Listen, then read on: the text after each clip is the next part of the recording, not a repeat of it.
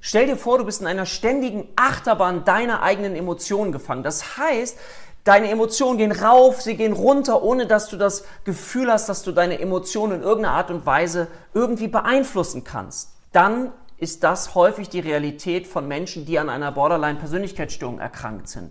Was bedeutet das? Das bedeutet, dass du ein Mensch bist, der sehr impulsiv möglicherweise ist, der zu selbstverletzendem Handeln neigt, einfach sich ritzen, um sich wieder zu spüren, das Gefühl hat, ja, ich habe keine wirklichen Ziele, ich fühle mich leer, vielleicht Partnerschaften hat, die sehr intensiv sind, aber dann auch wieder ganz, ganz mit Abstand bezogen sind. Also das sind sehr, sehr viele Symptome, die jemand haben kann, sehr, sehr unterschiedliche Symptome zum Teil. Und es gibt eine Therapieform, die DBT, die dialektisch-behaviorale Therapie von Leinham, die den Patienten wieder beibringen kann, ihre Emotionen zu regulieren und dadurch wieder freier im Leben zu werden.